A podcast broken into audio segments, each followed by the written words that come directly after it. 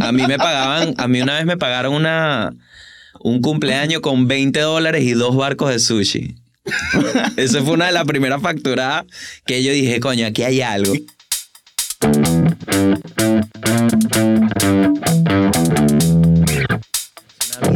Enos aquí. Venos aquí. Una locura. Pueden ver en YouTube, por supuesto. Mira, bueno, hoy estamos con Buenas. Qué bueno. Gracias por la invitación. bienvenido. Además, el timing es perfecto porque vi tu show hace menos de una semana, o así, o dos semanas, ya ni me acuerdo, pero hace poco. Ujú. Y, y, y bueno, y además vienes de gira, estás, estás como que on fire. estás cerrando la Está gira trendy, de Estados está Unidos. trendy. ¿no? Tengo la comedia viva. Entonces, La bueno, siento en la piel. esto, eh, importante también decirlo antes que se me olvide, porque yo me ron- pongo a hablar y después se me olvida la vaina, que aquí está Adrián en los controles eh, Adrián. de Hola, hola. Astro Studios. ¿Qué, qué, te qué te parece? este lugar? Hermoso, hermoso, acogedor. Y de esos lugares que, como te decía, de que son sitios como el Seinis, por ejemplo, Sí. que hice en Chicago, y el improv de hoy, que me cuentan también amigos, que son sitios que ya te aportan a la comedia. Sí, O sea, no llegas en cero, ni, si- ni mucho menos a tratar de ganarte. está pensado para eso. Exacto. tú. Esto se siente así, que te aporta la conversación, te da ganas de ponerte a hablar y a explorar ideas. Sí, totalmente. Y, y nada, esto es Astro Studios, estamos en Miami, eh, ubicados ahí cerquita de la I-95. eh, Ni siquiera Ahí tienes la, que... ahí la están viendo. está, la- aquí la están viendo. Esto está totalmente en vivo, obviamente es de noche afuera. Eh, y nada, obviamente esto es estudio de podcast, como verán. No solo aquí se graba Mm. eh, chiste interno, se graban muchas otras vainas cool que, que he visto que se han grabado. El quien pudiera. Y el pu- No, en verdad los precios son súper bien, así que ya saben. Aquí los recibimos. Aquí, Aquí los reciben y además también hay sala de audio y de grabación de audio. Nice. No, no te lo hemos mostrado, pero te lo vamos a mostrar ahorita. Que también está súper cool para el que quiera eh, mm, eh, grabar alguna locución, grabar un instrumento o producir algo de música. Esto también es, es el lugar. Perfecto. Así que bueno, eh, ya dije lo de chistentero.com, así que arranquemos por el final. Ok. ¿Cómo te fue en esta gira por América? Porque sabes que se dice America. America. America. Yeah, brother. ¿Qué tal? Eh, mira, increíble, increíble. Es como, o sea, claramente eh, un efecto en mí de mucha confianza, ¿no? Fue como ya deja de, de dudar de ti. Eso me lo dio. Y Tienes el síndrome del impostor. sí, pero es que es el 95% de las ansiedades son mentiras. Ese dato a mí me dejó loco. Claro. Entonces, Es que eso se trata, ese es el nombre, el síndrome del impostor. Y, y- irónicamente, es como que, no sé si esto te alivia o te, o te puede más bien volar la cabeza, A pero ver. el sentir el síndrome del impostor es una señal de que no eres un impostor. wow.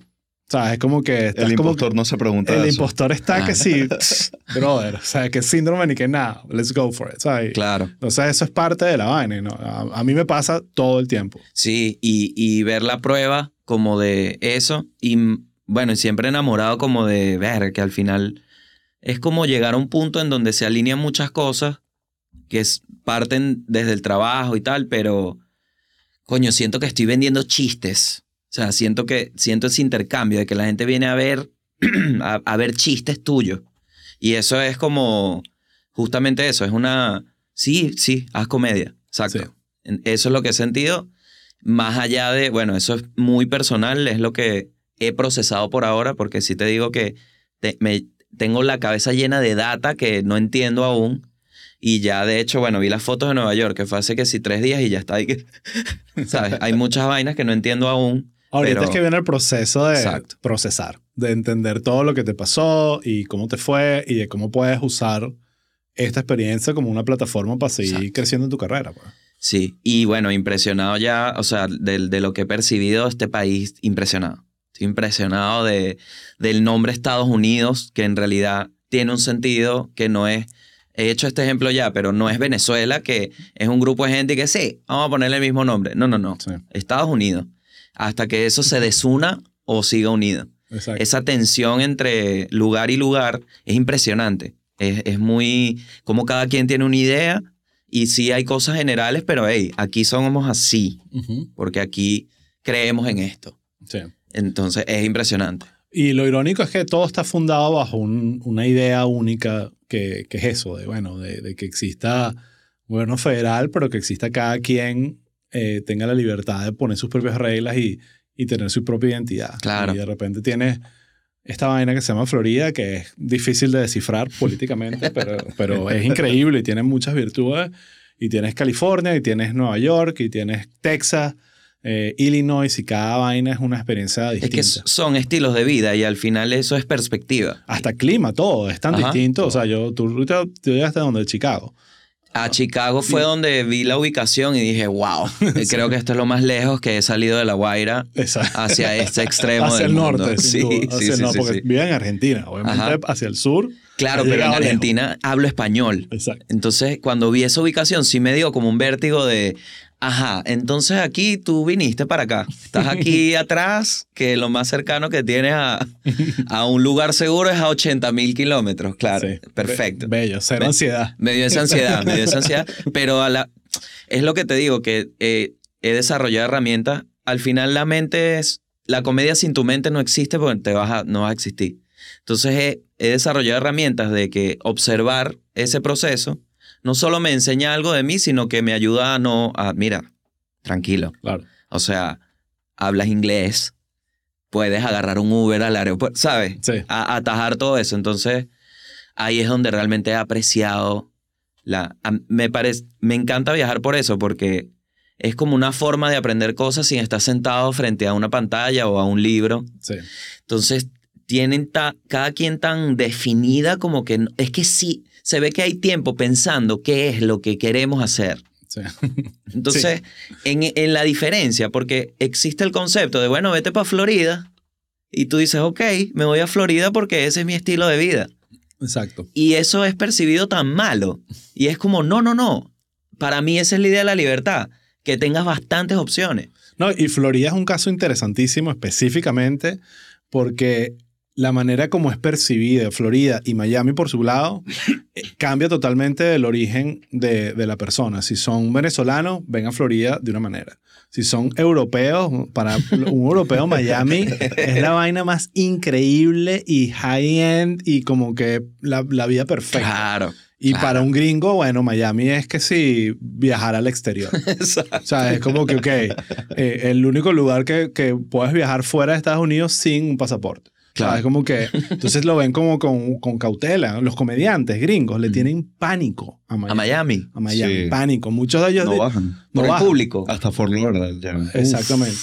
Exactamente. Pero que. ¿cuál es el que el, que el El público, el, el público es mayoritariamente hispano. Aquí el porcentaje de, de gringos blancos es que sí, 0,5, no estoy exagerando, pero es poco. Pasa con las bandas Eh, también. Y entonces Ah, se les salta a Miami? Las bandas que... Sí, porque es, es, es el leg del tour más largo del cual salir. Mm. Y si no haces mucha plata aquí, no tiene sentido que vengas. Entonces bajan hasta la mitad del estado. No, a veces Wow. llegan que sea Fort Lauderdale. Sí. Y acá a, a 40 minutos, 20 Sí, minutos, media hora, qué sé yo. que si los Peppers. Pero es que cambia todo. Claro. O sea, tú llegas a Fort Lauderdale y dices, ah, ok, ya, aquí la gente me habla inglés y son gringos y, Mm. y, y tienen su, su, su- sus vainas. O sea, es como que es, impresionante. Es muy, es muy distinto. Algunos sí, los grandes de vez en cuando vienen y vaina, pero, pero tienen su, sus cuentos de lo difícil que es el público Claro. en Miami. Qué locura. Sí, Qué bueno, locura.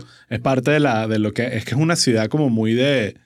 Latinoamericana. de- de nadie que vive aquí realmente es de aquí, pero sí hay gente que es Claro. de aquí, pero hay como muy poco de eso. Entonces es medio caótica y interesante también. Bueno, y Nueva York, tengo ganas de irme a limpiar Nueva York. Claro, claro, pero es que eso es otra vez. Sí, Enamorado. la- la- eso sí no es de nadie. Claro. Eso sí no es de nadie. ¿Qué bolas ir a trabajar a Nueva York y presentarte en un show de... com- O sea, ¿no sientes como que... Oh, Ese es el sueño de cualquier presentador? Mira, se, que- se, se le aguaron los ojos. pero- pero- es que yo todavía no entiendo nada. Qué arrecho, marico. No entiendo nada. Y mientras estaba en el Broadway pretendiendo que soy comediante, ¿no? Frente a, frente a esa vaina. Así era lo que decía yo. Marico, ¿qué, ¿qué tanta seguridad tienes tú en esta libreta? Que vas a salir a hablar ahí. O sea, mira las fotos y mira dónde estás. Es, dema- es muy surreal. Muy- y tienes que aterrizarlo, porque si no lo aterrizas, es como no, no sé, como no, no, no vas a crear la capa. Sí. Entonces, es, ese ate- aterrizar eso es muy complicado porque, coño, yo nunca... Sí, o sea, yo te digo, sí, claro que planifiqué, obviamente se habló, todo está planificado, pero cuando lo ves vivo, tú dices, jamás en tu vida, haciendo cinco minutos pensabas esto. Claro. O sea, no nos caigamos a mentiras. Sí, sí. Y la cantidad de cómo funciona la mente, que entonces yo salí de Nueva York convencido que puedo lograrlo en inglés. claro. Una vaina totalmente. que yo desde Buenos Aires, antes de, o sea, desde el primer show de Miami todavía estaba que sí, no creo. Yo salí de Nueva York y dije, quiero venirme literalmente a limpiar la ciudad porque no sé qué trabajo vaya a conseguir, pero a irme a darle a esto porque le veo, lo o sea, veo, tengo la sensibilidad de que esto me sirva. Entonces, bueno, ya ahí vas aterrizando y dices, ok, bueno, ¿qué puedes hacer? Estoy planeando, pero es algo que quiero hacer, que quisiera vivir en Nueva York. Bueno, Amén, brother, eh, hazlo, hazlo. Yo creo que son de esas vainas que si lo ves, lo, lo puedes hacer. Y una cosa que te quiero, vamos a hablar un poquito de dibujo libre, del, del- de tu especial, no especial, tu gi- última gira de stand-up.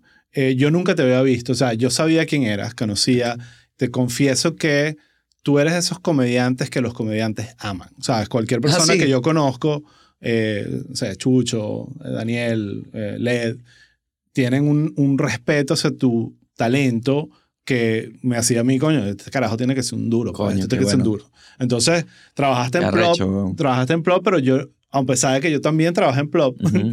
y lo fundé también, nunca coincidimos. Ya yo estaba aquí, estabas allá. Entonces, por primera vez fue hace un- uno o dos viernes que te Ujú. vi en vivo. Entonces fui muy con, con, sin expectativas. Era como, bueno, me dicen que es increíble, pero coño, yo he visto que juega comedia. Vamos a ver, Claro. vamos a ver esta. Y te puedo decir, porque mira, eh, no quiero entrar en- con nombres y apellidos, pero hay muchos comediantes que ahorita me parecen increíbles, que los vi en un momento donde dije, este carajo tiene que trabajar duro y sudarla para lograrlo porque no lo estoy viendo. O sea, de, de tener poca confianza y después quedarme sorprendido de la carrera de esa persona, por, no sorprendido, sino de cómo poco a poco van evolucionando. Es como cualquier vaina. Si lo practicas lo practicas, vas mejorando. Sí. Pero en ti vi una vaina que no es, no es frecuente, aunque sí sucede, que coño, lo dije, este dicho es natural. Este carajo lo trajo de, de la, de, de- ahí, vino en el ADN y lo que estás es dándole forma a un talento, coño. O sea, es la vaina que uno ve con algunos futbolistas que tú dices, este bicho le echó bola y otro que tú dices, este carajo, coño de la madre, tiene el ángel, pues, tiene la Total, man. A mí me pasó que desde que saliste me quería el show y me pasa con cuando veo un comediante nuevo que usualmente como que vas entrando y tal. De entrada fue así como que, ok, ya, ok, es un show de comedia, siéntate, marico. Y cagado la risa, marico, que además no, no fue corto, No. pero fue de pinga. O sea, todo el mundo estaba como que, fuck, se acabó, ¿sabes? Y eso nunca pasa con un show largo. Sí, Entonces gracias, creo que habla mucho del show, porque usualmente cuando ya se extiende el show, porque ¿qué- ¿cuánto fue? ¿Una hora cuarenta? Una hora cuarenta porque la inseguridad de ver a George Harris el día anterior me hizo decir, tú no te vas a ir mañana sin mínimo una hora y media de hacer reír a la gente. Sí. Claro. Y ojo, Y, y lo digo de un lado positivo, porque... Yo también lo el- digo el- positivo, ¿eh? no es tirándole a George, sino Sí. que me pareció muy increíble y me sentí intimidado. Y, y estirar risas a una hora y cuarenta no lo hace cualquier huevón. Entonces, marico, de verdad, kudos porque la vaina estuvo Gracias, bien arrecho. Sí, Gracias. yo, ojo, yo sí creo que te dirías, la única consejo que hubiese dicho es córtale 20 minutos. Sí, sí, sí, sí. Pero, pero, por, pero eso creo que es la- el perfecto lugar en donde estar, donde digas, ok, ahorita lo que tengo que agarrar es el cuchillito y, cortar grasa y, y poner fit este material que es una vaina Exacto. increíble. Coño, gracias. Y, y varias vainas que me pasaron. Primero, darme cuenta que sí, hay mucho que yo veía ahí, que este material está mordido, procesado, trabajado, estudiado.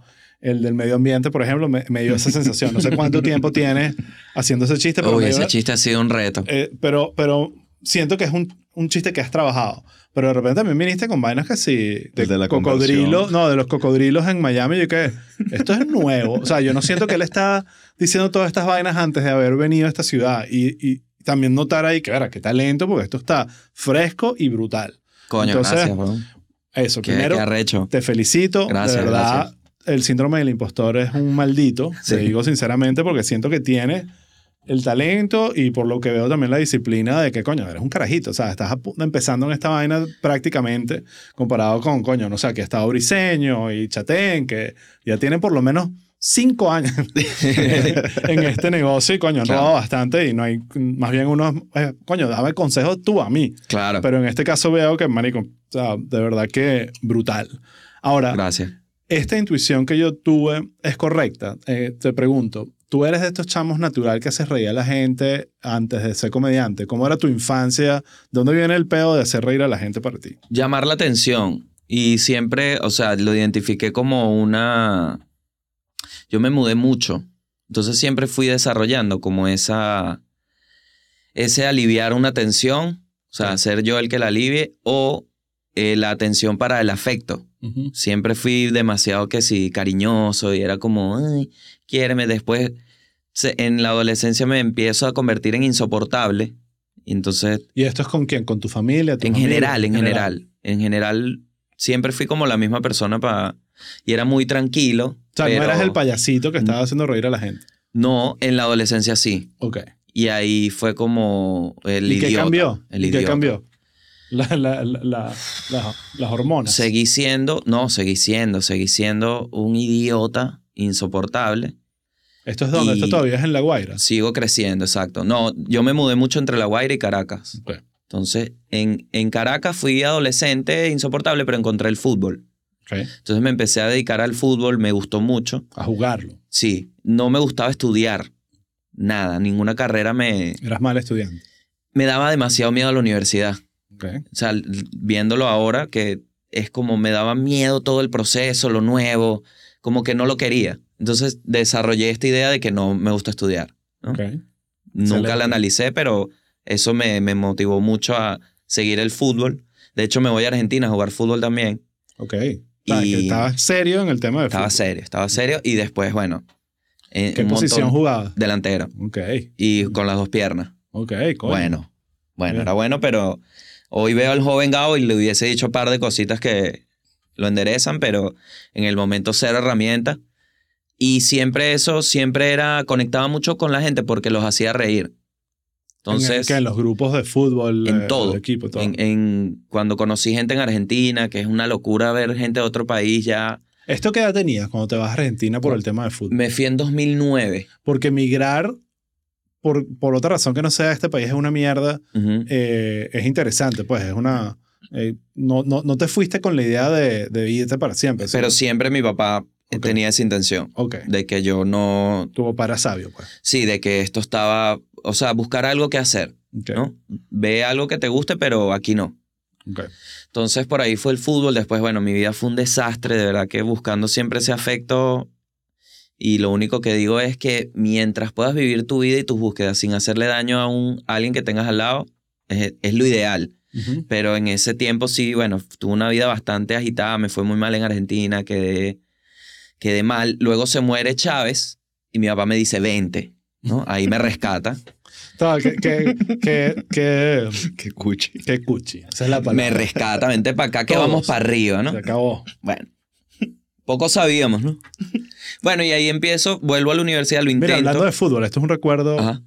Importante en mi vida. Porque todo el mundo tiene Mano, como... ¿tienes fe? ¿Dónde estabas tú cuando se murió Chávez? O pasa mal, como el 11 de septiembre, mi generación. ¿Dónde estabas tú cuando se quedaron las Torres Gemelas, ese tipo de vaina?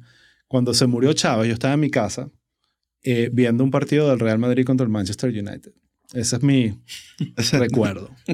Eh, y, y nunca se me olvidó, ¿sabes? Ahí fue que me enteré, cortaron a la cadena, o no cortaron, sino que me enteré de la vaina, tuve que poner la cadena. Pusiste, claro. Y, pero siempre estará que ese día Es un el momento. Real Madrid le ganó momento. 2 a 0 al Manchester. Ese es mi recuerdo. De hecho, es mi regreso a Venezuela. sí. Sí, y ahí ya, bueno, seguía siendo como el comiquito, pero... Y cuando vi a Ricky Gervais, eso lo había visto antes de ya, venirme ya. a Venezuela. ¿Cómo que viste a Ricky Gervais? Lo vi, pero en The Office, Ah, y después busqué, Ya. imagina, y que, En ok, Mike Tía. el cuento se extiende. lo y encontré en vámonos. Buenos Aires. Ese es un ídolo. Y después vi a. Seinfeld y dije, verá, qué locura que esto es como algo. Ni siquiera adentrarme más. ¿Te viste The Office de Ricky Gervais? Sí, porque era, o sea, yo era cómico. Yo sabía que era cómico tipo de jodedor. Y después, eh, mientras buscaba qué hacer, vi a George Harris, ya en Caracas. En Caracas. Veo como el efecto George y digo, ya va, este tipo es venezolano y está haciendo esto. Que yo vi allá de este bicho. Y dije, "Mm, por aquí hay algo. O sea, Porque, Sabes que es mucho más, disculpa que te interrumpa, no, pero es mucho tranquilo. más común de lo que crees en historias de comediantes eh, en una carrera, una trayectoria increíble o ya consumados o leyendas que no sabían ni siquiera qué coño era el stand-up hasta que se toparon con un par de cosas y dijeron, ah, esto yo lo podría hacer. Exacto. O sea, no, no fue una vaina, en- todo el mundo tiene cuentos distintos, pero en muchos casos no fue algo que desde chiquito me mostraban. No, no, no, yo daba risa y de repente un pana me, me mostró un video de esta vaina y yo dije, ¿qué es esto? Un carajo hablando a cámara y da- diciendo chistes, ¿qué es esta vaina? Un pana me dijo, Sí. sí, me dijo, yo creo que tú tienes esto. Y yo, verga, no sé. Y me dijo, prepárate algo ahí para ver. Y fuimos a Teatro Bar y él entró y apenas él entró yo dije, qué cagada. Me va a hacer presentarme, hijo de puta. Lo pensé. Sí, sí, sí. Y entró, sale y me dice, vas con cinco, ¿no? Y me fui con mis ideas. Me acuerdo que una de las, eh, unas ideas ¿Te terribles. acuerdas de quiénes más estaban ahí? O sea, como... Estaba Ar- Arlenis, Ok. Arlenis Olivero, que era host y se alternaba a veces con Nadia. Ya Nadia era de Teatro Bar. Ya se hablaba de que había una chama en Teatro Bar que la partía todos los lunes, ya había el, el de Nadia, y que era el sitio de George. Entonces ya yo, yo dije, conecté, dije, ah, bueno, en este sitio pasan cosas. Y me presenté, me fue bien con un chiste de... mm, O sea, tuve una risa, en realidad, tuve una risa. Alguien se rió en la audiencia. Sí, sí, sí. Así pero se bueno, mide. el chiste era de que a veces uno no sabe cómo irse de los sitios, ¿no? Una vaina malísima. Y después dije, un segundo más, y hice un chiste de un carro tuning. Y fue como. Fue el equivalente a tirarle agua a la gente. O sea, tuvo la reacción de como que los mojes en una noche que salieron a pasarla bien. Ok. Raro. No les Nada, nada, nada. Y, y pudiera, si fue mucho que te mojaron, pudieras agredir a ese nivel de tensión. Y como que experimenté las dos cosas y me bajé. Y cuando me bajé, entendí que no solo ya había gente que lo hacía, sino que es algo que ya se hace, como, un- como la música, y que yo era terrible, ¿sabes? Entonces me generó esa a buscar esos códigos, hice el taller con Rubén. Ya ahí ya estaba, ya me, me había presentado tres veces en Teatro Bar. O sea, seguía buscando para allá. Mal, mal, mal. Sí, porque te, te deja como algo ahí sembrado de que, ok, esto fue horrible, pero quiero volverlo a hacer. Pero no imposible. Exacto. Fue horrible, pero yo creo si que le hago puedo. esto y esto, yo creo que cambia. Y en- de la nada entré a Plop. Hubo una prueba de- después de ese tiempo. Así que ese proceso entre el que empezaste a, a probar comedia y que entraste a Plop no fue tan no largo. fue tanto, no fue tanto porque... Se nos engañaste a todos. No, no, no. Hice el curso con Rubén. Ok. Y después, importa. después de ese curso ya tenía cinco minutos. Y ahí es donde empieza el chiste del Twingo. Mm. Y ahí yo, ok, aquí tengo algo, ¿no? Y iba con ese twinguito para arriba para abajo, dando material para allá, da- esos mismos tres. Y era horrible. ¿Sabes qué es horrible? Cuando tú, esta etapa de Open Mix, cuando tú sabes que solo tienes tres minutos. y entonces te dicen, haz 10 y tú, claro que tengo los 10. Y tú sabes que vas a comer shit siete Siete minutos, pero Que vas a van a cerrar. llegar esos tres minuticos y te vas a ir para arriba. Y hay veces que Que, que ya estaban estaban todos hundidos. Imagínate esa premisa, ¿no? Una premisa mala de siete minutos, tres minutos al final. Coño, ese es un show pesado. Hay unas cuantas películas que son así y no lo logran. Exacto. Y eso lo viví mucho, mucho, mucho. Y me presentaba que sí, en oficinas del CCT, en baby showers, en ¿Y quién te estaba manejando? ¿Quién- Yo. Tú. Pero no había nadie Pero es que, que te- no hay nada que ¿Quién es ese manejar. No, digo, pero ¿quién te hacía el booking? ¿Quién te... ¿Qué booking? ¿Qué booking? ¿Qué booking? Era un baby shower. No, brother. A mí me pagaban, a mí una vez me pagaron una, un cumpleaños con 20 dólares y dos barcos de sushi. Esa fue una de las primeras facturadas que yo dije, coño, aquí hay algo. Coño, Sin duda, dos barcos de sushi. Dos barquitos de sushi que no sabes la... O sea, bueno, Es que eso a, a mí hubiese sido la que... Ah, ahora estamos hablando... 20 dólares. Y dos barquitos de sushi. Ahora estamos hablando de yo creo que el sushi lo compraron al mayor, pero estaba bueno Claro. y no me lo pude, me lo llevé en bolsa. ¿Sabes qué es raro? Sushi en bolsa. Como una bolsita de gomitas, Sí. pero de pescado. Bueno, esos son los buenos cuentos, los que ahorita uno recuerda con cariño. Pero sin duda Plop es lo que me... Cuando entro ahí... ¿Quién te había- contrata? Échame ese cuento. Bueno, se había ido un, el curador del mostacho. Ok. Y Ricardo del Búfalo me vio hacer el Twingo y me dijo, tú eres buenísimo. Y yo, "Uf, un engaño más. y me dijo, estaban buscando en Plop, manda el correo a ver. Y me pasaron la prueba y hice la prueba. Y cuando vi la prueba, de hecho, apenas llega la prueba, que era escribir unos chistes, unos ángulos, que es un ángulo, ¿no? Yo todavía, mira, eh, una, José Rafael echaba el cuento de corte A. que, él, que él no sabía qué significaba esa vaina y corte A, corte A. Mira, el pánico más grande de mi primer día en Plop fue un día que Juan llegó y dijo en la oficina y que, ajá, ¿quién está del mostacho? Y yo, yo, dale retweet orgánico. Y se fue. Y yo me quedé, ¿qué es un retweet orgánico, brother? Pero así paralizado, las orejas rojas. ¿Qué es un retweet orgánico? Y Estefanía está ahí y yo le digo, ¿qué es un retweet orgánico? Y ella me dice que lo hagas desde la cuenta. Y yo, ah, estaba bloqueado, bloqueado por ese concepto. Si te sirve de algo, Plop se construyó a base de engañar a la gente de que podíamos hacer las vainas. y así se lograron muchísimas vainas increíbles. Wow. Porque nada de lo que hacíamos, nadie lo había hecho. ¿Sabes hacer una serie animada en la- para Latinoamérica? Claro. Sin duda. Obvio. que, ok, ¿cómo se escribe esta vaina? O sea, es como que es la única ¿no? manera. Es la única Qué manera. increíble porque eh, una cosa de que hoy, bueno, con mucho más tiempo y ya más perspectiva que, que vas ganando, es increíble ver, yo no te conocí, pero conozco tus ideas. O sea, eh, es increíble ver cómo de un grupo de personas se logra transmitir una idea y cuando conoces a la persona dices, oh, claro, conectas como el... Claro. la eso es impresionante. ¿Cómo, Sí. ¿Cómo logras mantener eso? Que te lo digo, o sea, había, yo lo único que sabía al entrar a Plop era que ahí pasaba algo. Porque si todos pasaron por ahí, yo dije, yo lo único que tengo es tiempo, porque no tengo más nada. Me voy a meter aquí, así no entienda nada, a ver qué coño me pasa en la cabeza. ¿Qué está haciendo esta gente? Y efectivamente pasé un año loco, que, que era nada, la nada, y hubo un día en que me desperté y al, dejé de- empecé a ver, fue como un clup, y de ahí de, no dejé de ver el mundo así. Eh, Sí. Un momento, no sé qué fue, no sé qué es, pero es un punto en el que entiendes que realmente puedes hablar, tienes que elegir a qué le das la atención y ya hay una técnica para hacerlo gracioso. Sí.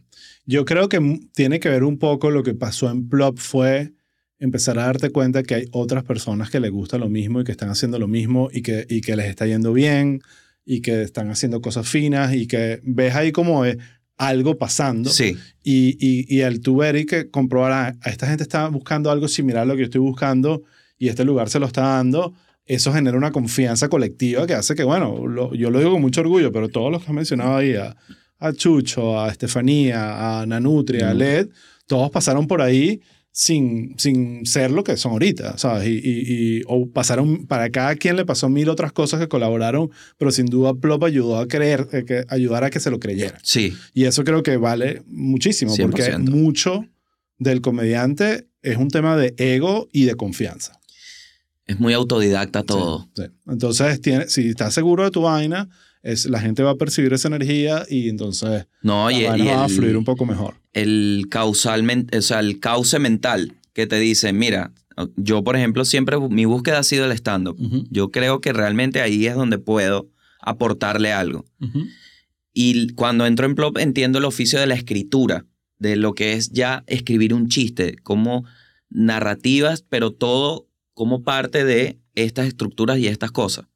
Y no necesariamente cosas que te gustan, sino cosas que te asignan. Exactamente, que es un oficio. O sea, Tu no, no- orgánico ahí. no tienes por qué, no tienes por qué querer hacer un chiste, lo puedes hacer. Sí. O sea, no tienes que estar que sí, inspirado. No, siéntate y hazlo, porque si no, no vamos a entregar el video. Muévete. Exactamente. Entonces ahí entiendes que, ah, no es tan artístico. Y nunca, y es un proceso, eso lo aprendí mucho, también pasa en la música demasiado, de que no, el proceso nunca termina, en el sentido de que si continúa, va, eh, el stand-up es muy así, lo es una evolución del chiste y lo vas amasando y lo vas amasando. Entonces temas audiovisuales, con deadlines y vaina, simplemente es decidir en qué momento para el proceso y que ya, aquí se para, aquí terminó, está listo. Exacto. Porque si continúo, continúa. ¿sabes? Entonces Exactamente. no hago un coño. Todo es- Exacto. eh, perfeccionar, perfeccionar y no terminas de, ok, parar o voy para el siguiente. Y bueno, eso que ya estaba pensando todo el día en chistes. Entonces ya era como bajarme a mí. cómo aterrizarme a esto a mí. ¿Qué proyectos hiciste en Plop que recuerdas? O, malos o buenos? Habla paja. Bueno, el mostacho, el mostacho lo tuve. Eh, luego estuve en, Tenem- en Pero Tenemos Patria cuando Estefanía se fue, Con Manuel Ángel. con Manuel Ángel. Ese es uno de los proyectos que yo fui padre y después fui mal padre. Me- y que, aquí está, pero tenemos patria, chicos, Voy a brutal. comprar leche y cigarros, Me voy del país. Eh, estuve con el show de Bocaranda, que ese, eso sí, ahí fue donde aprendí, Exacto, te lo juro. claro. Ahí fue donde realmente estuve mano a mano con el señor oficio y me senté con él y desde ese amo la comedia, es lo que te puedo decir. Me parece una vaina demasiado increíble y un contrato súper básico que es lo que tú me des yo te lo doy. Brutal. Dame el tiempo y yo te doy algo, pero dámelo. Si no, no pasa nada. Entonces estás en Venezuela, en Plop, conociéndote a ti mismo y buscando tu camino. Claro, todo esto viviendo, o sea, Claro. hacía open mix, era malo conscientemente, ¿sabes? Sí. es, es chimbo. Luego a Nadia se va del Teatro Bar, se va horrible, porque le hicieron como una vuelta de que iban a meter a alguien por ella, porque ella como que se quería ir, pero nadie sabía, y entonces le dicen a Nadia, vuelve. Ella dice, no. Ya yo venía trabajando con ella, yo le hacía los flyers. Ok. Yo le dije, si, si te, te puedo aportar con los flyers, a veces la llevaba y ella me decía, cada dos lunes tienes cinco minutos. Ya para mí eso era, tengo chamba Claro. porque tenía, epa, este lunes no pasó nada, pero ajá, y los chistes del lunes. Y nadie me decía, o van dos lunes los mismos chistes, no entiendo. Mm. O sea, prefiero poner a otra persona que sí. pruebe. Exacto. Y era como, Pues nadie también ahí te ayudó un poquito. con- demasiado, demasiado, demasiado. Sé que capaz dejo gente por fuera, pero, o Está bien. sea, podemos pasar, te puedo resumir, ¿sabes? Sí. Eso. Después hacemos un episodio de solo de dar crédito. Me dejan a mí en Teatro Bar host. George Harris dio el go, imagínate. Porque, y me acuerdo que nadie me dijo, mira, a mí George me preguntó, ¿estás segura? Y yo le dije, sí, vale, tranquilo. Marico, no la cagues. Un año cagándola. Un año que me iba mal, brother. Todos los lunes me iba horrible. Entonces tenía estos panas de plop que a veces se llegaban y la partían y me subía yo a hostear y era incomodísimo. No me encontraba porque era demasiado difícil. Tenías que hacer casi que dos horas ahí Claro, marico. O una hora mientras entraban otros comediantes. También empezó tema protestas, entonces Teatro Bar abría, pero no había, habían que si 10 personas, los comediantes no llegaban, entonces hubo una noche que me subí yo y un pana que tenía 5 minutos. Entonces yo hice media hora, 5 minutos, media hora más, ¿sabes? Y no de lo mejor, o sea, mal, mal, mal, buscando ideas. ¿Cómo llevaron palo los mecánicos? Vale, Sí, vale. durísimo contra los mecánicos. Eh, pero bueno, después cierran el Teatro Bar Grande, ¿no? Porque viene todo, protesta Sí, la- todo la para abajo. Y abren la sala pequeña. Y el- primer show en esa sala pequeña estuvo full. Y yo me monté y no sé qué, qué fue lo que pasó, pero empecé a ser cómico, a dar risa, No, a agarrar realmente no sabes qué fue lo que pasó. Yo creo que fue, o sea, si me pongo, me detengo en el momento, creo que fue una tranquilidad, o sea, de que estaba en control, porque que era peor que que cerraran tu sitio anterior de trabajo. Ok. Nada. y a empezar a tener confianza en lo que a mí me parecía cómico, porque tenía el tiempo para desarrollarlo. Entonces, ajá, ¿cómo a ti te da risa que, por ejemplo, las arepas del solar tienen doble relleno, que puedes sacar dos arepas de una, más bien terminas perdiendo la otra, ¿sabes? Sí. Entonces, ¿por qué? En esa exploración, entonces encontré, eh, me acuerdo, te- este ejemplo te lo doy porque fue literal una de las que dije, aquí hay algo, o sea, por aquí te puedes ir. Después llegué a que el okumo, no entiendo cómo le meten okumo a la sopa, porque es demasiado pesado, entonces si se te escapa un okumo te puedes morir. De hecho es tan fuerte que el túnel de los okumitos es de okumo y ahí, ahí tuve como una, qué loco que pensando estupideces llegué a una risa Sí, sí, sí. y ahí fue como, ah, esto es un camino también. Sí, que además es como que probablemente fue, es como un lugar que no te imaginabas y que escribiéndolo y que esto va a ser un palo, Exacto. túnel de los ocumitos. Si no lo lanzaste, pegó y que, ok, esto tuvo algo. Sí. Es, o sea, el, el probar material es clave porque escribir, escribir sin duda te enseña, te da estructura. A la medida que te haces mejor comediante, te haces mejor escritor también porque sabes, conoces Claro. tu voz. Pero no hay nada como probar la vaina en, en frente a una Pero te digo, no le hago justicia al tiempo que pasé siendo miserable conscientemente de lo malo que estaba haciendo en tarima. Así diera risa. Bueno, o sea, pero- momentos... Eh, ¿Qué opinas ahí de la eh, perseverancia? O sea, porque yo creo que en ese proceso es donde probablemente se caen el 90% de las personas que, que pudieron haber tenido una buena carrera de comedia. Yo creo que el- el- la sensación de que no hay otra opción ayudó mucho a la, a la psicopatía que hay que tener para seguir haciendo eso. Sí. Porque al final son... Es una humillación, si lo ponemos desde un punto de vista de alguien que lo analiza como que no es comedia, sino el hecho que hay una persona, gente viéndolo. O sea, habían unos momentos tan... que, que se vivieron tan degradantes en qué sentido, de que era menos que algo. Era como, Dios mío, que se calle. Por Dios. Y no creas que eso uno no lo siente. O sea, si uno siente cuando lo ven raro, imagínate eso que es todo un montón de gente. Eso, resistirlo es de psicópata para mí. Eso es... Ahí hay un proceso mental que no estaba... Porque hoy lo veo y no entiendo cómo. Sí. No entiendo. Más allá de que no había otra opción, pero te digo, o sea, no hay, no sé si es que hay que pasarlo, pero estoy muy agradecido conmigo por haber soportado esa vaina. Sí. Porque al final, bueno. Ahora, desde ese momento que estabas en Plop, que yo tenías un trabajo eh, y estabas haciendo esta vaina de noche, pero igual eh, no, todavía no estabas modo gangster de, ok, esto- estoy viviendo esta vaina. O sea, eh, sobre todo en Venezuela, ese struggle de, de echarle bola. Hasta hoy, que bueno, ya estás de gira, eh, te- tienes una manager que te trae a Estados Unidos y vaina. Ob- obviamente había una curva y un crecimiento brutal con mil vainas en el medio. ¿Tú recuerdas el- lo que yo llamo el detonante? ¿En qué momento tú dijiste, ok, la, la pegué? O sea, esta vaina es un éxito y esto no necesariamente me hace millonario mañana, pero ya entiendo. Con Ya- de a toque. Con de a toque. Sí. Perfecto. Sí, 100%. Habla- háblame de ese proyecto. Eh, un- eh, Estefanía y yo trabajando en Plop, un día llega Vero y dice, se sentaba siempre en- ahí entre Estefanía y yo y hablábamos. Nos cagábamos la risa. Pero es muy de pinga. Y había demasiado, demasiado. Y había de nosotros el, el morbo de hacer chistes de la vida de ella, porque era tan la estrella. Y esa diversión, y ella decía, coño, estos carajos de verdad están locos para el coño que me, me la... Y se unía. Y un momento Vero se paró de esa silla, de esa conversación que siempre pasaba, y dijo, deberíamos hacer una vaina. Y fue yo, y que, ¿qué?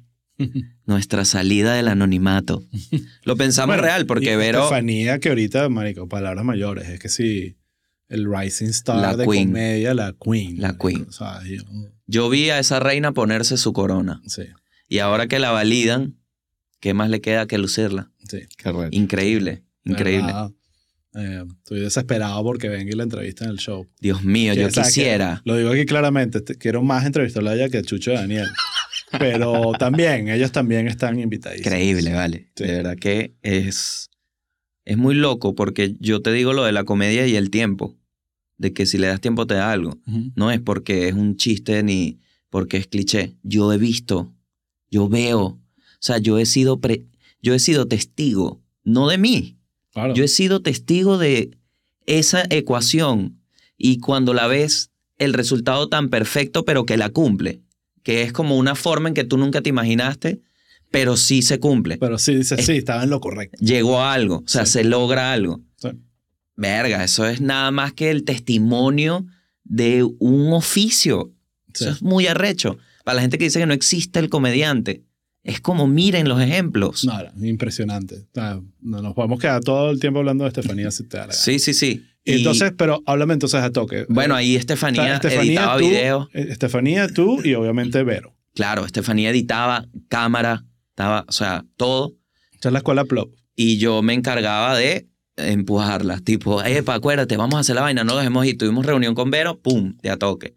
Resulta que, bueno, los primeros episodios son una habladera de locura que en realidad, en retrospectiva, era una fuga a la presión que era vivir bajo la tostadora de Venezuela. Sí, sí, sí, claro. Nosotros ahí nos lanzábamos unas catarsis que yo me acuerdo un día, grabé un episodio donde el set fue un pollo y un jamón. ¿Entiendes? De la rabia que me daba lo caro que estaba.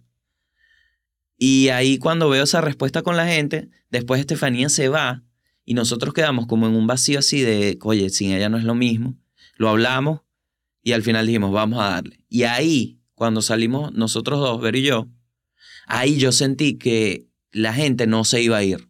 Mm. Ahí yo sentí como que tengo un mercado. O sea, entiendo que hay gente que está pendiente de lo que haga. ¿Esto qué año es? ¿Te acuerdas? Uf, 2018. Ok. 2018. Todavía estabas en Venezuela. Esto fue Sí. antes de la locurita pandémica que te pasó con Manuel. Exacto, exactamente. Ok. Pero am, yo nunca dejé de hacer stand-up. O sea, todo esto es siempre haciendo stand-up. la- Yo me llegaba a presentar cinco veces a la semana, a veces más. Me iba la voz, pero Claro. el stand-up siempre ha sido como el trabajo de verdad. Sí, sí. La- Esto fue lo que me, me dio a entender de que ah, se puede utilizar el internet para captar un público con una oferta. lo que yo llamo el ecosistema de la comedia. Que también, por ejemplo, Vero, que viene de la radio, es parte de ese ecosistema también. Y me imagino que para ella la frustración venía de, bueno, la radio es de esos ecosistemas que está todavía hiperregulado, censurado. Sí. Entonces era como que, no puedo decir, no puedo decir, no puedo decir, mejor no hacerlo sobre esto. Y de repente es lo que tú dices, la válvula de escape de hacer algo donde no necesariamente habla de política y libertad de expresión, pero hablar lo que te dé la gana y listo. Y yo entiendo a Vero como un símbolo de muchas chamas que hablar de sexo ni siquiera, o sea, te paras de la mesa. Como que, que acabas de decir fuera de aquí, ¿sabes? Y ella fue una bajada de línea. Que, que Sí. mucha gente en su familia veía y decían, mira, qué loco no hablar de la copa menstrual. Sí. Yo viví eso. Yo viví también en Venezuela gente hablando como yo. Yo lo viví. Era, es muy extraño. Es extraño, pero al final lo que sí me deja que, que es a lo que me abracé siempre es, coño, hay gente escuchándote. Claro. Aprovecha esa vaina. la comunidad y, la, y gente escuchándote que, Exacto. que vas construyendo y que de- irónicamente con todo lo que pasó en Venezuela se fue diluyendo por el mundo, pero justamente son ahorita los que te van a ver en Chicago, te van a ver en Exacto. Brooklyn, te van a ver en Dallas, en Miami, etcétera, etcétera. Entonces, Y fino que los puedo, los transformo a, a stand-up. O sea, les digo, esto es lo que yo hago de verdad. claro, Esto es en lo que paso mi día a día. Está bien. Mira, eh, hago aquí una pausita rápido para recordar a todo el mundo, chistitero.com, ahí es donde se suscriben, pagan si quieren. También hay suscripción gratis para la comunidad. o sea, Ojo. hay todas las vainas importantes ahí. Todos los videos que quieran ver, eh, tanto los gratis como los que están detrás de- del paywall, todo lo que quieran, chistiterno.com. La idea es, el plan es que en YouTube ponemos los episodios como hasta la mitad, por ahí, Ok. y los episodios completos de toda la habladera huevonada y la, la, la parte donde ahorita nos vamos a poner a hablar paz de la gente con nombre y apellido. esa, queda, esa queda para detrás del paywall. Me encanta. Eh, Hablando de censura en radio. Así que bueno, eh, chisteinterno.com, importante. Eh, vamos a hablar de un tema súper divertido A que es, ok, este país es una mierda y a pesar de que está plop y están estas vainas y estoy haciendo stand-up, me tengo que ir. Eh, yo tomé esa decisión en el 2014 y fue rudo eh, por mu- muchas razones. O sea, incluso la- el, el hecho de que ya ahorita yo no trabajo en plop, en, en parte fue porque decidí irme para el coño. Mm. Eh, eh, ¿Cómo fue ese proceso para ti? Porque sé un poco la historia de tu experiencia en Chile, pero no sé si Mm. eso empieza ahí. Sí. ¿Cómo, cómo es ese cuento? Echa ese cuento. Bueno, yo iba a hacer un show, mi primer show del podcast del Mundo y del País en vivo, que de hecho lo hice en Buenos Aires. Iba a aprovechar, Es decir, ya de a toque era suficientemente exitoso para que tú estuvieses viajando por América Latina a presentar el show en vivo. y la prueba primero era ver qué tal, o sea, agregarme, yo me anexé a la gira de entregrado. Entonces, lo que hicimos fue que me metí como en ese crew, pero aprovechamos y vamos a abrir un- una función de tu podcast. Ok. palazo. Y totalmente, como te decía, yo me presentaba siete veces a la semana a veces. Y venía en ese ritmo más grabaciones. Ni pendiente de que era el COVID. Ni idea. Ni idea. Pero ni idea. Y Verónica me dijo, coño, ¿estás seguro? Ten cuidado, yo ni siquiera percibí. De hecho, hay un episodio de mi podcast en que yo le digo a Chucho que me da miedo viajar porque, ¿y si no regreso? Y era como esa ansiedad de primer viaje, ¿no? Entonces fui Y cuando, ah, bueno, el show en Argentina full, una locura que nunca me había esperado. Y esto, to- esto ya es 2020, que si no sé, febrero. 2020, exactamente.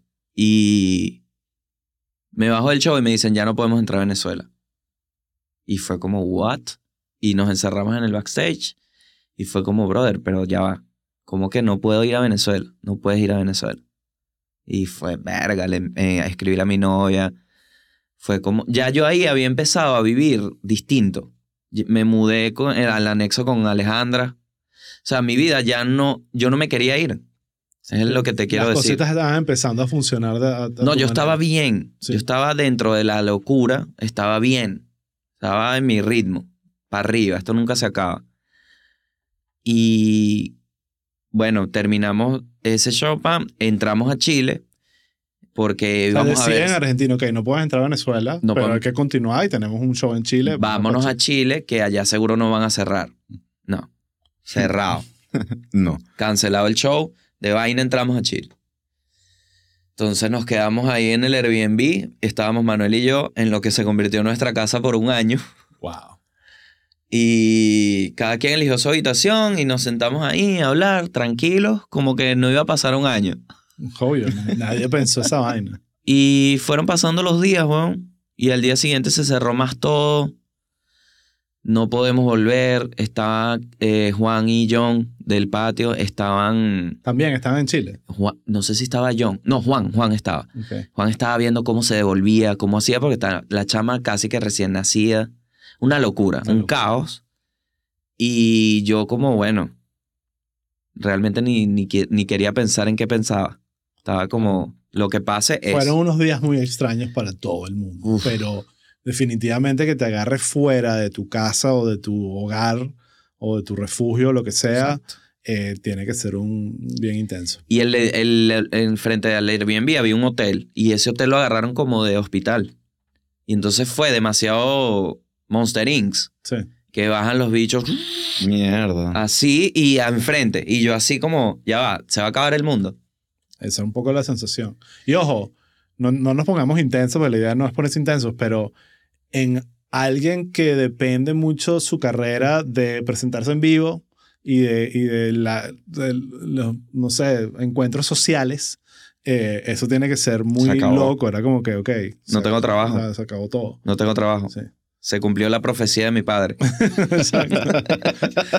No tu tengo papá trabajo. riendo, sí que yo sabía, el mundo ardiente, que yo se lo dije. No, y, y es lo que, bueno, es lo que después ah, es, es angustiante para la gente que te rodea ver que eso no existe ya. Sí. Bueno, y ahí fue donde tuve la primera pausa todo lo que me venía pasando. Porque hay un momento en donde, bueno, con lo de. con lo del chiste del nombre, ¿te acuerdas? De. e- ese momento también me trajo muchos seguidores. Entonces, desde ahí empezó como una dinámica que realmente la pausa fue en la pandemia. Y fue como que aterricé y tuve tiempo de pensar. Ahí empezó como una. Ahí empezó el inicio de una depresión que terminó hace seis meses, más o menos. Y, Depresión eh, diagnosticada. Sí. Ok. Marico, Sí. que lo hablas en el show. Sí, pero no, no, O sea- no sé si hablarlo más, porque eh, en el público venezolano la palabra depresión tiene un peso muy. Sí. que por más que lo expliques es raro. Cuando ya ahorita se podría incluso catalogar como es casi parte de nuestra identidad como venezolanos que No la, estar la- deprimido. no, la depresión por mil razones, por el tema migratorio y lo, con quién lo hablaba el otro día que hablaba del tema de que bueno mucho es económico y que sí, pero créeme que hay mucha gente con toda la plata del mundo y todo, todo Pero yo resuelto. creo que depende de la totalmente generación. deprimida. Lo- Sí. La percepción del... O sea, te, te pregunto, ¿cómo, ¿cómo lo recibieron en Orlando? ¿Lo hiciste en Orlando? Que son, el- el- No, no, lo hice solo en Miami. Ah, lo ahí hiciste solo solo me en salí. Miami. Sí, Ah, solo ya. ahí. No lo Ah, hice más. No lo hice más. Pero a mí me pareció cool. Me pareció que es un momento vulnerable de siento que con el tiene- que conecta a la gente. Tiene que ir en un punto más adelante. Ya con más, más apretado esos chistes. O sea, yo lo diría si te compré la risa para decírtelo, claro, que es lo que sentí en Miami. claro, total. Pero todavía no estoy decidido porque es un tema que, más allá de, de- de que te puedo decir con toda, con toda potestad que lo superé, es mm, imposible. O sea, Es muy fuerte. Sí. Y bueno, ahí empieza ese tema de analizarme a mí mismo, qué estaba haciendo, qué significa lo que estoy haciendo, qué es un comediante realmente, ya como comediante. O sea, qué significan tus palabras, qué significa un discurso, qué tiene ese discurso, por qué estás hablando de eso. Ahí empecé a explorarme, a ver que una de las... Como no podía hacer nada, me dediqué a hacer ejercicio y a ver, a instruirme de comedia, a hacer lo que nunca he querido hacer, que es estudiar. ¿Y qué estudiaste? Me da curiosidad saber qué... qué- Mucho YouTube, muchas entrevistas de comediantes. Eh, me leí un libro que se llama, ahí, ahí, ahorita te doy el nombre, me leí ese libro, una parte, después volví a leer Comedy Bible, después vi muchos documentales de comedia, muchos me refiero a los que están por ahí, Claro, que claro. sí, Comedian, el de los comediantes alternativos que está en Netflix. Entonces ahí vas como viendo y vi mucho stand-up, vi mucho stand-up. Y fui entendiendo que capaz Alguno que recuerdas que te haya dicho y que mierda, que, ¿sabes? Qué increíble esta vaina. Y no necesariamente es- tiene que ser que si chapelo o qué sé yo, sino... eh, wow. A mí me pasó recientemente, me ha pasado con Neil Brennan, que he visto y digo, wow, qué bolas este bicho, qué, qué, qué profundo, qué nivel. Habla de la depresión bastante, por cierto. Ujú. Y bueno, Michelle Wolf, que lo que hago es jalar de bola. Ya, ya no la voy a mencionar. Lo vi. Porque, sí, Lo vi ahorita. Lo vi en Orlando, La- que tuvo unos días. la ¡Wow! mejor, la mejor de, de todas o todos. ¡Wow! Creo que está en la cima. Ella. Que esa es mi reacción a esos especiales, porque Sí. son varios. Sí, son como tres cápsulas Wow. de 20 minutos. ¡Wow! Sí, wow. Mari, ¿dónde estaba metida? Eh, no, ha estado. Yo Sí. la vi aquí, eh, la vi hace como cinco años, creo, eh, antes de la pandemia, abriéndole a Luis C.K. Uf. Y, y ya en ese momento yo sabía quién era y estaba demasiado, estaba emocionado por Luis C.K., pero también por ella. O sea, era como que una chama que tiene rato ya, pero es que tiene una perspectiva muy arrecha de la... Claro. Pero nada, la- eh, No, ¿tú no, qué que, que al fin hay un, chi- un video en YouTube que, que explica una rutina de Louis C.K. Ujú. y explica cómo los gestos reafirman las cosas que dice. Y ahí fue como, ya va, esto es real. Y me puse a ver especiales de nuevo y digo, Claro. Que son como un set, como un... Es como una escenografía corporal que te va llevando y te reafirma momentos que ellos quieren que tú... Entonces cuando entendí ese lenguaje, como que entendí que era real, coño, la admiración por los comediantes me subió el triple. Claro. Y ahí empecé, reví especiales, empecé a ver las entrevistas de otra forma. Entonces utilizaste ese tiempo muerto, entre comillas, para eh, educarte y nutrirte y inspirarte y darte perspectiva. sí, para no... Y más por la culpa, Claro, por la culpa de no hacer nada, porque lo único que tenía ya no existe. exactamente. ¿Cuánto tiempo estuviste en Chile, encerrado? Eh, un año y con Manuel Ángel, bueno, el- que la pregunta al final era cuando me di cuenta. Manuel Ángel me dijo, me dijo, Marico, mira, tú vendes show. Espérate, mira, están pasando cosas. Y yo creo que aquí van a abrir primero que en Venezuela. Yo me quedaría Mm. y te invito. Y yo, bueno, Marico, obvio. Que es una vaina que ni siquiera tengo la confianza hoy que tenía ni siquiera en ese momento tenía la confianza que tengo hoy con Manuel, pero qué bolas que una persona te hable así de claro. Claro, Y fue como una guía que, que necesitaba. qué bien. Y ahí entendí que, coño, que sí hicimos shows y tal, y fue como, qué arrecho que se venden entradas. Y ahí me, me empezó a convencer de que soy parte de ese negocio, o sea, de que la gente iría a verme. Ok. Y ahí entiendo de que se puede vivir. Es una forma de vida. Sí. Y bueno, he, he ido aprendiendo. En esa misma continuación he ido aprendiendo. Y luego me voy a Argentina. ¿Cuál es la decisión de ir de Argentina? Eh, simplemente afinidad con, con, con el país y la audiencia. Bueno, no me fue, me presenté 10 veces con público chileno y no, es como que no tengo título. Exacto. Y dije, bueno, esto es insostenible. O sea, yo no voy a vivir en un país con una burbuja, ¿sabes? No me gusta. Mi idea es tratar de crecer. Y más allá de que te digo una Por cierto, vaina. Chile es ese país al que le metimos tres goles hace sí. unos cuantos días, solo para que... Los venezolanos en Chile son el público que me dio la mano para salir del orificio que era, que fue la pandemia. Claro. Y consciente. Yo nunca había sentido esa vibra, es muy rara. Vibra de gente de, no me importa lo que dijiste una hora y media, yo estoy aquí para que usted siga adelante. Chao.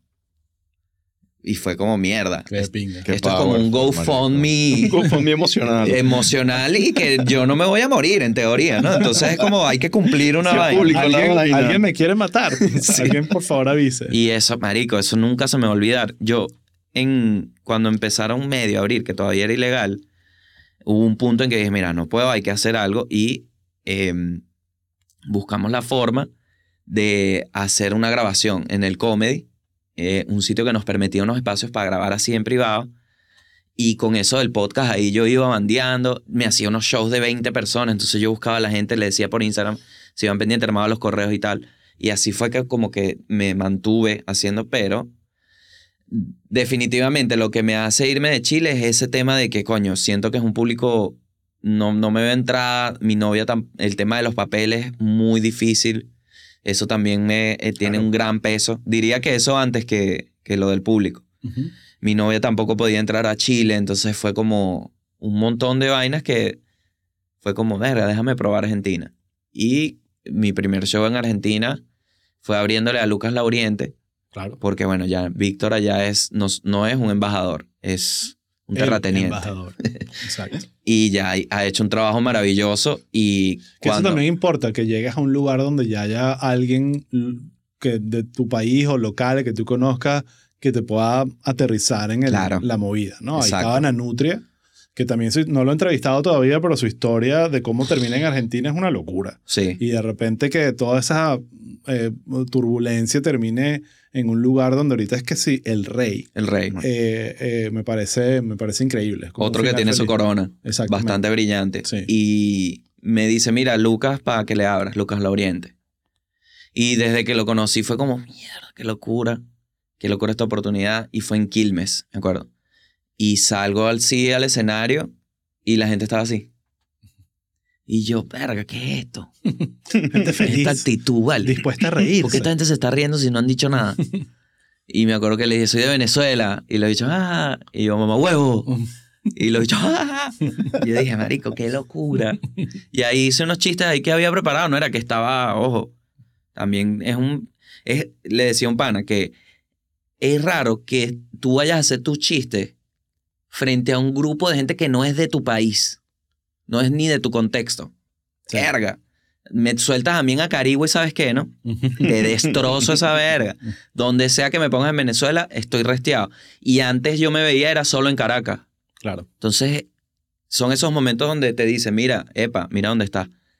Y fue increíble el show. Entonces Claro. fue como, Entonces, ahorita en Fue Argentina, muy- estás viviendo en Argentina ahorita, estoy en Argentina. eh, ¿sigues con tu novia? Sí, sí, sí, qué sí. pinga, Tenemos ¿no? un hogar. eh, La menciona, la menciona y que coño, déjame, escuchar el final de la- déjame escuchar el final de toda esta historia. Qué buena una mención así todo de, no, es mi ex. ¿No sabes la que me hice? Empezó a hacer comedia. Qué ver, porque hice esa pregunta. No, no, no, no, seguimos y tenemos un hogar y eso, ¿no? Que otra, otro aspecto de cada vez que dicen que los comediantes venezolanos, que es como el meme negativo. si ustedes vieran lo loco que es transformar chistes en una vida. O sea, yo vi a Led ahora, que está en un momento de su vida que es, es papá, o sea, recién es padre. Y yo veo cómo transforma, o sea, cómo agarras chistes y los transformas en tu intención real que es amor, marico, aquí está, mira. Este nido de amor lo hice a punta de chistes, weón. Sí, Eso no tiene sentido. sí. Entonces, creo que, que lo único que, como siempre, el tiempo, ¿no? Ver el resultado de un hogar, verga, es raro. Es Perfecto. Como, coño, así se crean las familias. Así es. Qué locura. Y, y para los comediantes es brutal porque, bueno, una nueva fuente de material Claro. eh, y un cambio. Más bien tienes que cuidarlo para no convertirte en el, en el, en el Cien. comediante papá. 100%. Qué ladilla. Y más bien eh, estoy así con la pareja. Sí. Que yo digo, hay un, ya hay un 97% de data reutilizada y vieja. Yo creo que hay un 3% interesante y eso es lo que voy a compartir. Más nada. Qué bueno. Mira, ya para ir cerrando, una Ujú. vaina que vi por ahí, que lo mencionaste ahorita en el podcast también, era una de tus grandes inspiraciones de poder proyectar y decir, verga, este carajo, qué bola es lo que está haciendo, es George Harris. Que ahorita ya uno habla del carajo casi como cuando uno, como hablaba de José Gregorio, pues es como que... Como un unicornio que va por ahí. George vino y me miró y, y ya, o sea, estoy bendecido Increíble. completamente. Increíble. Y eh, también se relaciona con José Gregorio en el amor de- que tienen las tías, las mamás. Devoción. La, la devoción por George es una vaina increíble. Entonces, primero me interesa saber esa, esa, esa conexión con George, porque, bueno, obviamente es una referencia brutal Muy fuerte. ahorita de la comedia y probablemente, no probablemente, me atrevería a decir que el comediante más famoso de Venezuela Sí, en estos momentos, Sí, y probablemente por lejos del segundo. Eh, pero eh, más allá de George, háblame de George y después de quién más ahorita estás ahí, eh, te, te gusta de los venecos. Bueno, me gusta mucho de George que me hizo sentir lo posible, porque incluso en la forma, o sea, era literalmente alguien de Caracas y yo me desenvolví en ese entorno. Entonces fue como directamente un ejemplo de algo que se puede hacer y es lo que me ha pasado a través del tiempo, ver cómo esa capacidad de esa constancia, coño, admi- o sea, quisiera yo tener la, la constancia de George. Y eso es algo que ahorita mucha gente que lo ve ahorita y es hiper fan y lo sigue en redes y ve todos sus videos en YouTube, probablemente muchas de esas personas no tienen idea de todo el trabajón que tuvo George Claro. para llegar a donde está. sí. Y porque uno ve a George ahorita y pareciera que literalmente como la ficha de su, que nació en una en una en un altar, no un altar, en un trono y en una rey, con... claro. sí. y que el carajo nació así. No. la verdad es que no. No, y ver esa evolución, lo, lo pude ver en vivo y fue como, wow, porque es eso del- de los chistes, de que al final está todo muy adornado, pero el, el, lo esencial Es esa aterrizada de chiste, porque tiene chiste. Claro. Entonces, bueno, hay gente que no le gusta, hay gente que lo, lo critica, pero al final recordemos que es un tipo que está haciendo reír a una gente y que no está bombardeando una aldea. No, bueno, y ¿Me cuando- entiendes? cuando No, y que si la gente se está riendo, eh, es validez de que la vaina sí es un chiste. Es que yo no voy por allá. No, la- porque- yo- o sea, si Porque vas a creo que es la criticar- crítica más común, como que eso no es un chiste, que no sé qué vaina. que Sí, marico, pero- público. Pero Eh, ustedes no han visto la cantidad de gente que va a reírse, llorar. O sea, tú no puedes cuestionar eh, la reacción de multitudinaria de una gente con respecto a la comedia. Claro. O sea, esa es la evidencia más grande de que esto es verdad. O sea, créame, ahí la gente, estoy seguro que George con su fama cultivado, que ya van señoras que se están riendo solo de verlo. Pero Claro. para, para llegar a eso te lo tienes que ganar. Eso no, Sí. no es algo que, Claro, que te dan así como... mucha data. Y bueno, esa evolución impresionante y ver como siempre el debate sobre un chiste, ¿no? Es, es como, por lo de la multitud, es como, te pueden decir, no, pero es subjetivo, hay cada quien tiene su público. Yo no, Claro. por eso ni siquiera, ni siquiera uso eso, porque vamos al hecho real. O sea, hay un tipo frente a una gente y esa gente se está riendo, no hay más nada. Quitémosles todo contexto. Listo. O sea, si ese tipo estuviera haciendo algo que genere una reacción negativa, ok. Pero ya eso no, ¿a qué daño? Sí. Más allá del discurso que le quieras poner, allá tú con tu búsqueda, ¿no? Pero es, es impresionante ver cómo lo ha ido cultivando, cómo lo va cosechando. Me parece el comediante que mejor se arregla el pelo en vivo. Qué profesional, brother. Qué técnica, tiene un solo agarre. Es muy rápido para que no estorbe con la puesta en escena.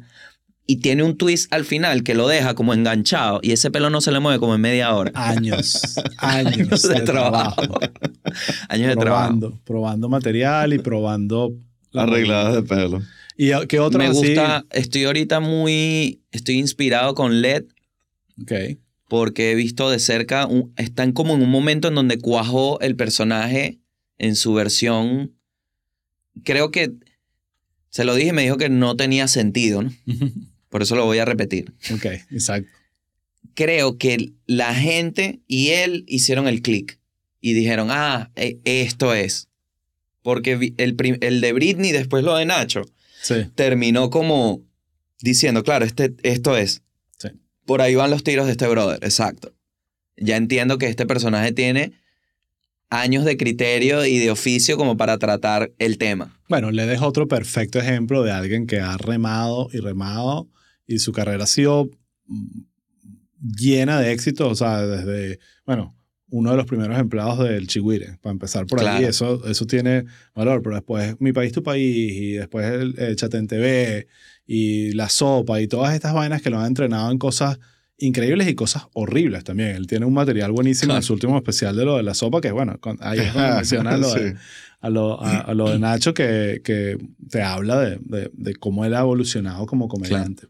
Y mucho tiene que ver, volvemos a lo mismo, a mi, a mi parecer, la disciplina de estar constantemente fr- enfrentando a un público. O sea, Sí. Es como que eh, veo muchos otros, no muchos, pero algunos otros comediantes que eh, casi que eh, eh, solo se enfrentan al público para hacer la gira. O sea, no Mm. están probando material. Es como que el otro día lo vi que, lo, bueno, claro, palabras mayores, pero Ellen DeGeneres, que ella no prueba material, ella no se mezcla con la muchedumbre, ella simplemente escribe su vaina y se va y se presenta en un teatro brutal. Entonces ahí estás actu es un acto, ¿sabes? Es como algo que... Chamo, tan chévere que es llegar a un sitio que nadie sepa que ibas a llegar Sí. y la gente. ¡Ah! Chamo, eso Cual. me, me parece. Y Divino. que le lances una data que digan, oh, claro, por eso no viene, porque es increíble. Claro, ¿no? Y, y ojo, los, los, los grandes lo hacen, ¿sabes? ¿Cuántos cuentos no hay de, de comediantes montándose a las En 3 de el la Cellar, mañana? Sí. vi a Tel, Sí, entró a bueno, Tel. Viste, claro. Me que ese, morí, bueno, ese es uno de los que es, es leyenda de leyenda, ¿sabes? Como que él es el, un comediante que le preguntas a cualquier persona, eh, a Tel, y te van a decir quién, pero le preguntas a cualquier comediante y te dicen es el mejor de todos. Así que. En una demencia. sí. Bueno, y te puedo nombrar todos. O sea, de- lo, lo que más me gusta de vivir en Argentina es que todos van para allá. Entonces tuve la oportunidad de ver a José, conocerlo, compartir, de ver a todos los comediantes, de ver a Vero comediante, de ver todo, todo, toda la data que te puedas imaginar. Van panas para allá, también comediantes que están en esa de uno buscándola, van para allá, los ves, tienes la oportunidad de, de eso que siempre he tenido el recelo de que es lo que me hubiese encantado en mi país, tener la escena toda junta, Sí. ir por ahí todos y que se vaya creando esa, esa, esa fertilidad de comedia Sí. en el país, a ver Lo- a qué, te- en qué llega. Lo irónico es que, que es una o la otra, ¿sabes? Si, si el país estuviese increíble, no tanta gente se hubiese ido. 100%. Entonces no estaría girando por el mundo, estaría Exacto. girando por Venezuela. Y, Sí. y, y bueno, en, en bolívares, que no están arriba. Eh, Coño, pero- vale, el 1-1, el Sí, soñado eh, 1-1. ese mate- ese material- eh, impresionante. Eso fue Impresionante. eso fue genial. Cuando, Qué es tan- cuando el chiste es tan obvio que nadie lo ve y está enfrente en su cara toda la vida, y de repente y que vienes y lo destapas. Y que, ok, qué perfección. Qué arrecho. Mira, Coño. Gabo, gracias por venir. No, chamo. vale, De- chamo. demasiado eh, fina la conversa. Encantado. Eh, estoy seguro que después del éxito de esta gira vas a volver al Imperio y volveremos a grabar otro episodio. Más paja y, Activo. y nada, agradezco muchísimo que hayas venido a Chiste Interno. Ya saben todos, chisteinterno.com. Y nada, eh, nos vemos pronto. Amén, hermano. Amén. Así Gracias, será. Adrián. Así será, Adrián. Todo Gracias, papá. La belleza de este estudio. Y bueno, seguimos aquí entrevistando comediantes.